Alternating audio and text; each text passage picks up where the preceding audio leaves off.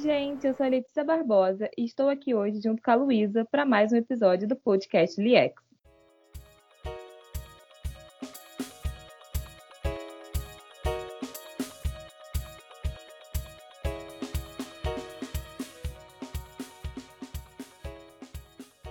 No episódio de hoje, vamos falar um pouco sobre a nossa saúde mental durante essa quarentena e sobre a adaptação do nosso corpo e da nossa mente à nova rotina que estamos vivendo.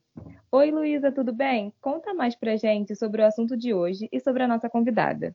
Olá, Letícia. E mais uma vez um oi para quem está ouvindo a gente. Para falar do assunto de hoje, conversamos com a professora do Departamento de Psicologia da UF, Ana Cláudia Monteiro. Foi um papo muito interessante sobre os diferentes aspectos da pandemia na nossa vida. Nessa primeira parte, vamos falar sobre o processo de adaptação do corpo à quarentena e por que é tão importante dar atenção ao que o nosso corpo tem a nos dizer num momento como esse.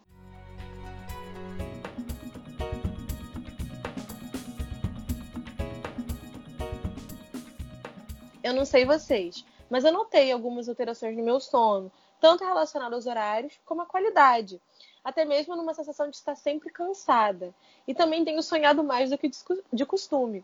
Letícia, você notou alguma mudança durante esse período que te chamou a atenção? Nossa, Lu, eu tenho percebido muitas diferenças. Meu sono está super desregulado, eu tenho dormido muito tarde, acordando tarde também. E essas mudanças, muitas vezes, me causam até um certo tipo de frustração, porque, por exemplo, eu me vejo indo dormir 4 horas da manhã e eu penso, meu Deus, eu tenho que voltar a dormir no meu horário normal, eu preciso acordar cedo amanhã, eu preciso retomar a minha rotina anterior à pandemia. Mas, na verdade, não existe, na maioria dos, dos dias, nenhuma questão externa que me faça ter que acordar cedo. É apenas uma cobrança por manter uma rotina antiga que não existe mais, né? Pois é, e pensando nesse novo estado em que nós estamos vivendo, a Ana falou um pouco sobre a importância de entender o que está acontecendo com o nosso corpo é, durante é, o isolamento social.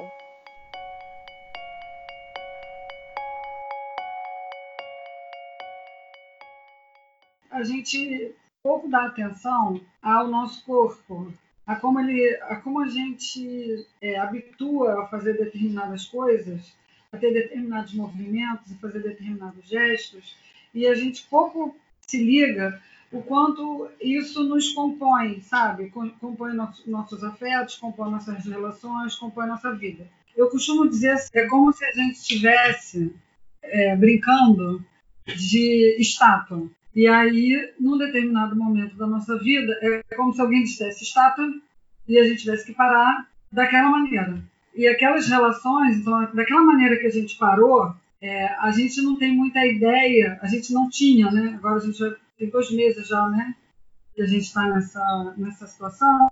A gente não tinha ideia de quanto tempo seria é, ficar nessa posição. Só que dois meses nessa mesma posição, você já vai criando hábitos é, de vida, hábitos é, corporais que são completamente diferentes daqueles que você estava acostumado.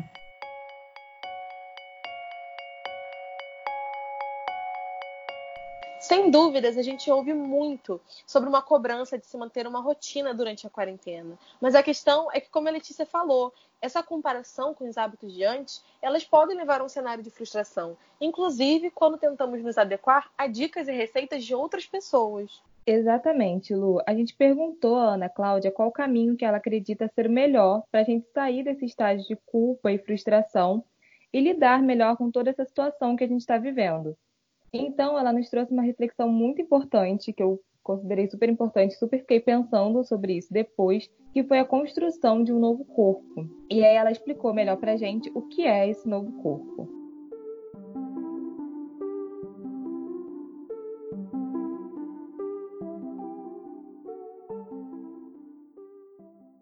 Eu vejo muito, por exemplo, é, as pessoas falando que me deixa um pouquinho incomodada as pessoas falando assim, como lidar com a quarentena. Aí muitas pessoas falam assim, ah, é, mantenha o seu, a sua rotina. Eu acho que isso precisa ser pensado com muito cuidado, porque não tem como manter uma rotina. É impossível você fingir que você vai pegar um ônibus que você vai se deslocar da sua casa até a faculdade. O que eu estou dizendo é que esses movimentos do corpo, é, a gente não engana isso. Isso é muito difícil de enganar.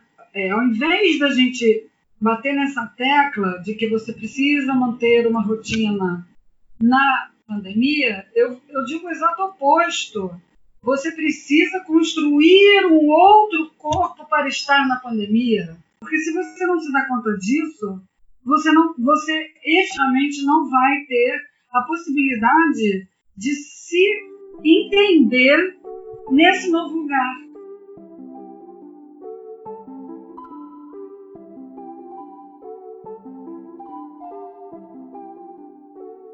E muito se fala nessa questão de tentar manter a rotina normalmente, acordar cedo, fazer exercícios, estudar, fazer curso online, enfim, ser produtiva de diferentes maneiras. E eu acho que principalmente no início da pandemia se criou uma cobrança muito grande por produtividade. Vieram também essas questões de ensino à distância e como a, pró a própria Ana Cláudia é professora universitária, ela falou sobre como é totalmente diferente estarmos em uma sala de aula presencialmente com o professor ali na nossa frente e estarmos atrás de uma tela de computador. Esses hábitos presenciais que foram construídos durante muitos anos, nós crescemos tendo esses hábitos de sair de casa para realizar grandes atividades nas nossas vidas, né? Então, é, a gente cresceu com isso e agora isso nos foi tirado. A gente precisa reinventar, é, criar novos hábitos. Com certeza. Isso diz muito a respeito dessa pressão que você falou em a gente estar tá competindo com esse eu anterior à pandemia. E tem uma fala da Ana que se destaca para mim, que ela fala que é exatamente o contrário, né? Não é uma questão de recuperar um sentido, uma postura, um corpo ou uma subjetividade anterior à pandemia, porque isso só vai te gerar angústia. Então, é, essa fala dela tem muito a ver com o que você falou, né? A gente construiu isso por muito tempo. Então, isso tem a ver com romper um pouco dessa tentativa de remendar uma rotina antiga, uma situação para uma situação né, atual que é única e é estranha a todos nós né, fazendo com que a gente tenha é, o ímpeto de buscar a escutar de verdade e entender o que está acontecendo dentro da gente nesse novo cenário. Exatamente, Lu. E continuando falando sobre esse tempo que nós levamos para construir os nossos antigos hábitos, a gente tem que ter em mente também que nós vamos precisar de um tempo para construir esse novo corpo, esses novos hábitos, para nos acostumarmos a realizar todas as atividades, tudo que a gente fazia saindo de casa, agora dentro de casa.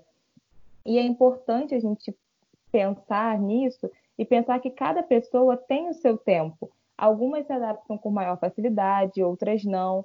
E tem uma fala da Ana muito interessante que nos mostra como é importante ouvir o nosso corpo e respeitar o tempo dele ao invés de forçar certos movimentos.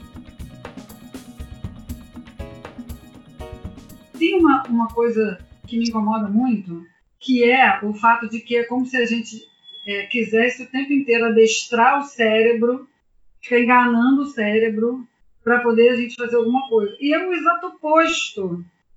É, é o nosso corpo que vai dando para gente os sentidos possíveis, os caminhos possíveis.